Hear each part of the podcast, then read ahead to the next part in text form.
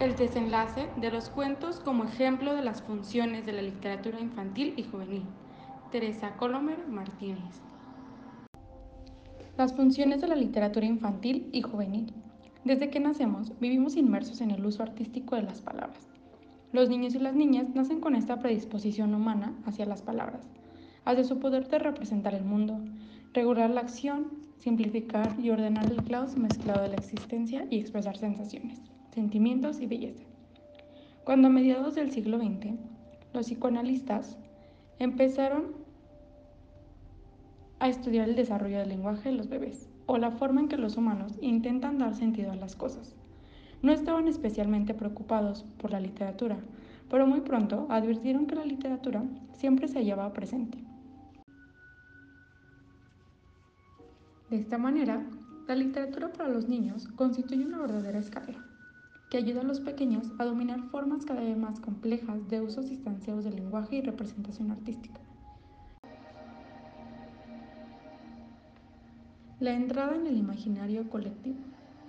El término imaginario ha sido utilizado por los estudios antropológicos y literarios para describir el inmenso repertorio de imágenes simbólicas que aparecen en el folclore y que perviven en la literatura de todas las épocas. Estas imágenes, temas y motivos literarios permiten que los individuos puedan utilizar para dar forma a sus sueños, encarrilar sus pulsiones o adoptar diferentes perspectivas sobre la realidad. Concretamente, Bruno Bettelheim utilizó los cuentos populares para ayudar terapéuticamente a los niños y niñas traumatizados por sus experiencias en los campos de concentración nazis, filtrado a través de los siglos para responder a los conflictos psicológicos propios de la etapa infantil.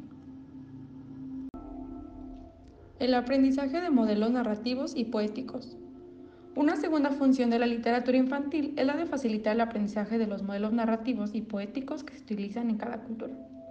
Por eso, es importante que la experiencia literaria de los niños y niñas sea muy variada, tanto si pensamos en actividades y juegos, como juegos de regazo, de corro, narraciones, adivinanzas, etc. La socialización cultural. Una tercera función ejercida por la literatura infantil es la de ampliar el diálogo entre la colectividad y los pequeños para darles a conocer cómo es o cómo se desearía que fuese el mundo. Al identificar las imágenes o las acciones de los personajes, los niños no aprenden únicamente a identificar lo que aparece representado, sino los valores que se atribuyen a todas esas cosas que se consideran correcto o mal hecho, bello, asqueroso, normal o exótico, apropiado o fuera de lugar etc. La literatura ha cumplido esta función socializadora y nos está permitiendo ver con los ojos de los demás y desde distintas perspectivas. Los libros son solo una de las múltiples fuentes de socialización que combinan los niños durante su crecimiento. Ahora bien, para que ello ocurra, es preciso que se cumplan tres condiciones. La primera es que noten que los adultos también consideran la literatura y los libros como algo interesante y placentero, puesto que los niños desean crecer y hacer lo que parece funcionar en el mundo de los mayores. La segunda es que reciban una ayuda suficiente y sostenida para aprender a leer y llegar a ser autónomos en su lectura, puesto que leer no es fácil y requiere esfuerzo. La tercera es que los libros que lean sean lo bastante buenos para continuar manteniendo la idea de que vale la pena leerlos y hacerlo.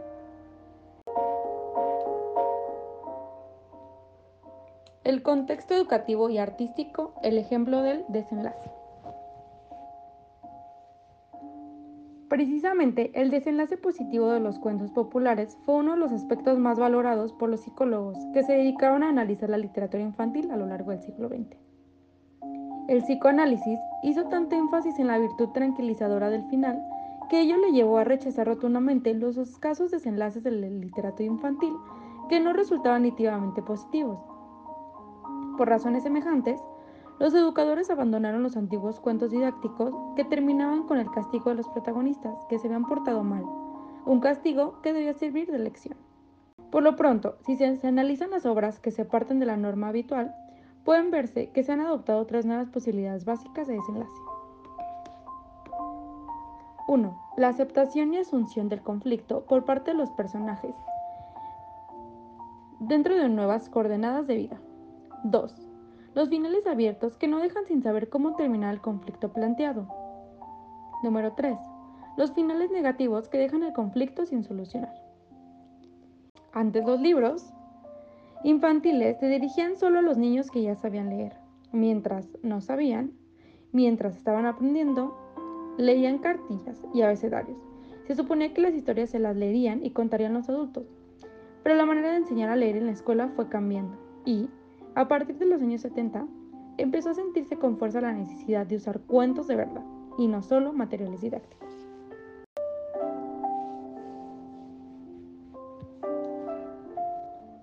La aceptación del conflicto, una nueva versión del final feliz.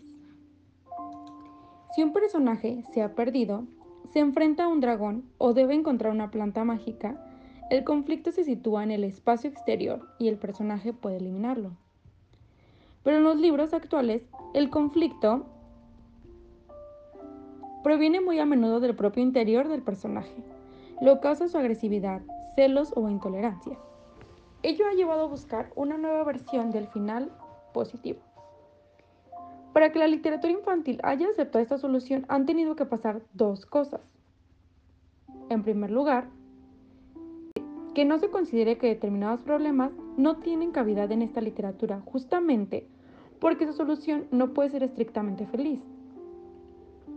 En segundo lugar, que el propósito sea precisamente el de incrementar la capacidad de los niños para enfrentarse a problemas internos. La salida del conflicto tiene que pasar entonces necesariamente por la maduración del personaje, es decir, por la adquisición de la capacidad de aceptar y controlar los sentimientos negativos suscitados por la situación del duelo que se describe. Pues el propósito de enseñar a los niños que el conflicto personal no puede evitarse, sino que forma parte de la vida. El final abierto.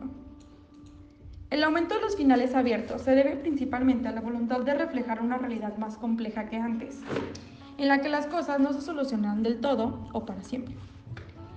Deja siempre en suspenso la, incógnita de saber cómo va a evolucionar más adelante la exposición del ánimo del personaje.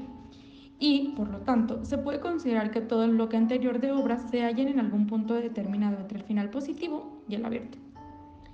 Cuando los autores han escrito sobre ellos, han necesitado recurrir a finales abiertos, y por ello dos razones. La primera, porque deben de mantener la verosimilitud narrativa de un conflicto que no puede tener una solución positiva, definitiva y sin matices. La segunda radica en el intento educativo de fomentar la toma de conciencia social de los niños y niñas precisamente a partir de la incertidumbre del resultado al frustrar al lector en su interés por saber cómo termina realmente la historia, se pretende que disfrute prioritariamente de otros aspectos y que profundice en los niveles de significado de la obra, aunque sea retrospectivamente.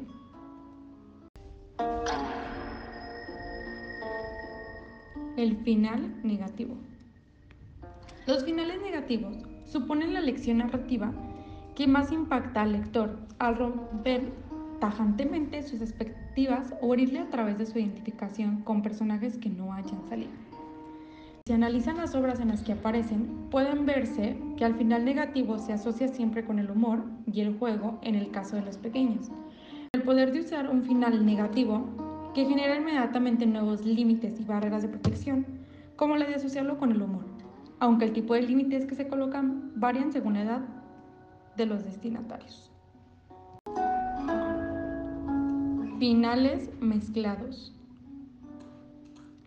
También puede pasar que los diferentes tipos de finales aparezcan mezclados, de modo que un tema acabe de una manera, otra o de otra. Así pues, la proliferación de la mezcla de finales obedece también a rasgos propios de la literatura infantil y juvenil. El deseo educativo de mostrar una realidad compleja, la tendencia al juego con el lector y el auge y autonomía de la imagen en los libros. El debate sobre el desenlace. El uso de nuevos desenlaces ha estado acompañada de grandes polémicas sobre su idoneidad. La primera de ellas es el tipo más habitual en este campo. Niega su conveniencia al cuestionar hasta qué punto esos elementos pueden ser extendidos o asimilados o entendidos psicológicamente por los niños. En realidad, a lo largo de este debate ha ido extendiéndose la aceptación de los finales abiertos y de los negativos humorísticos, mientras que los mediadores mantienen muchas más dudas sobre el acierto de los finales negativos dramáticos. El hecho de que su valoración ya no se limita a los aspectos morales de los libros, lo que es adecuado para niños, sino que la preocupación por los libros se ha ampliado hacia la discusión sobre lo que pueden entender y lo que favorece su aprendizaje literario. Pero también vemos que los libros se han hecho más extraños y sorprendentes al atravesar a jugar con el lector, a volverse metaficcionales, a incorporar la imagen y los recursos materiales a la construcción de la historia a vulnerar las fronteras de los géneros o a incrementar la intertextualidad.